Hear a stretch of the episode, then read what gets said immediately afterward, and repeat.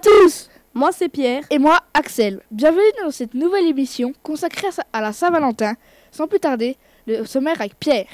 Aujourd'hui, nous allons commencer par un micro-trottoir sur les cadeaux à ne pas offrir à la Saint-Valentin de Lucille, Justine et Shaima. Puis, une petite scénette sur la signification des fleurs de Antoine, Sébastien et Lucas. Ensuite, Antoine va nous raconter l'histoire de la Saint-Valentin. Et pour finir, Evan et Tristan nous présenteront les animaux les plus fidèles.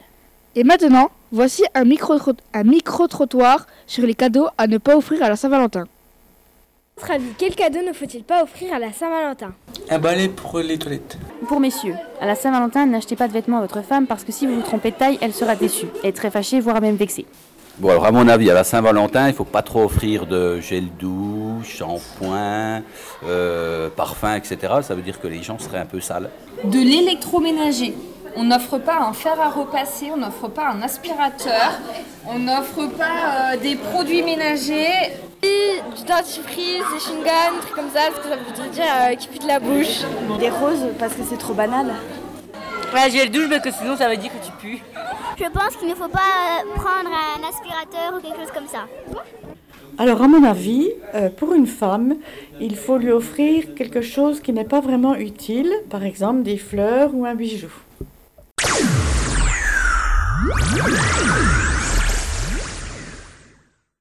Alors maintenant que l'on sait ce qu'il ne faut pas offrir, que faut-il offrir pour faire plaisir aux filles?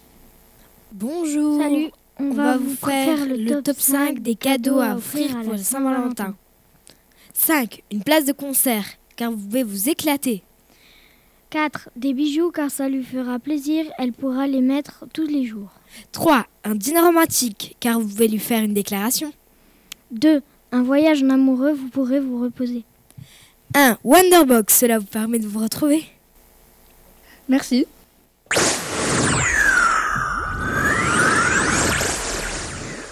Et maintenant, nous allons écouter une petite scénette de Antonin, Sébastien et Lucas sur la signification des fleurs. Salut ça, t'aurais pas une idée pour la Saint-Valentin, s'il te plaît? Ça tombe bien, je suis un spécialiste des fleurs. Je peux te donner un renseignement sur les fleurs? Super cool, tu pourrais me donner une idée pour ma petite copine? Alors offre-lui une orchidée, ça veut dire qu'elle est la perfection incarnée. Je pense à lui acheter une rose peut-être. Ça veut dire je t'aime d'un amour sincère. Salut, moi je te conseillerais plutôt d'acheter un œillet d'Inde. Non, surtout pas, car elle veut dire que tu l'as quitté. Ah, merci de me l'avoir fait penser, parce qu'il m'a tenté avec sa fleur, lui, hein Pars avec tes mauvaises ondes. Alors, Sébastien, quelle fleur veux-tu? Euh, Je voudrais bien lui offrir une azalée, peut-être, c'est joli. Oui, bien sûr, l'azalée veut dire la vie à tes côtés me rend heureux. Ou peut-être le basilic. Pourquoi tu reviens, toi? En plus, ça veut dire je te déteste. Pars. Tant mieux que tu m'aies expliqué. Après, j'allais lui acheter du basilic. Alors le narcisse, peut-être? Arrête Toute cette chose veut dire des choses vexantes pour la petite copine de Sébastien. Merci beaucoup, Lucas et Antonin. Laisse-nous tranquilles avec tes intentions. À, à bientôt, pour un nouveau sujet. Alors, Sébastien, quelles sont les fleurs les plus offertes à la Saint-Valentin? Bonjour à tous, je vais vous présenter le top 5 des fleurs à offrir à la Saint-Valentin. En première place, nous avons les roses, un classique. Puis en deuxième, les arômes, grâce à leur grande taille. Des orchidées arrivent en troisième position, grâce à leur luminosité. En quatrième, nous avons les pivoines, pour leur aspect doux. Et pour finir, les panaciculés arrivent en cinquième place pour leur blancheur. Et voilà ce qu'il vous reste à faire. Au revoir. Et maintenant, changement d'ambiance. Antoine va nous raconter l'histoire de la Saint-Valentin. Mesdames et messieurs, la Saint-Valentin, ce n'est pas que de l'amour. Ça vient d'une histoire tragique d'un prêtre qui s'appelait Valentin. En 270, l'empereur Claude II interdit aux soldats de se marier, parce qu'un soldat marié est un mauvais soldat. En secret, Valentin incite les jeunes personnes à se marier. Valentin se fait emprisonner. Pendant ses séjours en prison, il rencontre une fille. Avant de se faire décapiter, il offrit des feuilles en forme de cœur signées de Tom Valentin. Bonjour les garçons. Alors, de quels animaux fidèles allez-nous nous parler aujourd'hui? Bonjour. Bonjour. Pour commencer, nous allons vous présenter Le perroquet. En tant que réel couple fusionnel, les perroquets font tout ensemble. Ils cherchent de la nourriture et se nettoient ensemble et dorment côte à côte. En deux, le vautour noir. Il ne rigole jamais sur la fidélité. Couple monogame pour la vie. Si l'un d'eux est soupçonné d'infidélité, ses congénères se chargent de, la, de le punir sévèrement en lui donnant des coups de crochet. 3. Les hippocampes.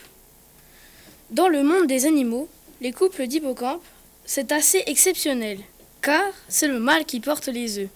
Chaque femelle ne confie ses œufs qu'à un seul mâle. Le mâle et la femelle échangent chaque matin des références avant de se quitter. 4.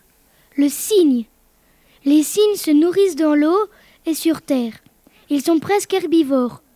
Les cygnes s'accouplent par paires monogames et vivent ensemble plusieurs années, mais les couples peuvent divorcer. Et en cinquième, nous allons parler du gibbon. Le gibbon forme un couple monogame. Pour cimenter leur relation, les gibbous se fouillent mutuellement à la recherche de quelques poux chaque jour pendant 15 minutes. La nuit, ils dorment sur la même branche, serrés l'un contre l'autre. Les gibbons ressemblent beaucoup à un couple humain, car deux parents et leurs trois ou quatre enfants. On vous remercie d'avoir écouté notre chronique. On se retrouve pour une prochaine émission. Au revoir.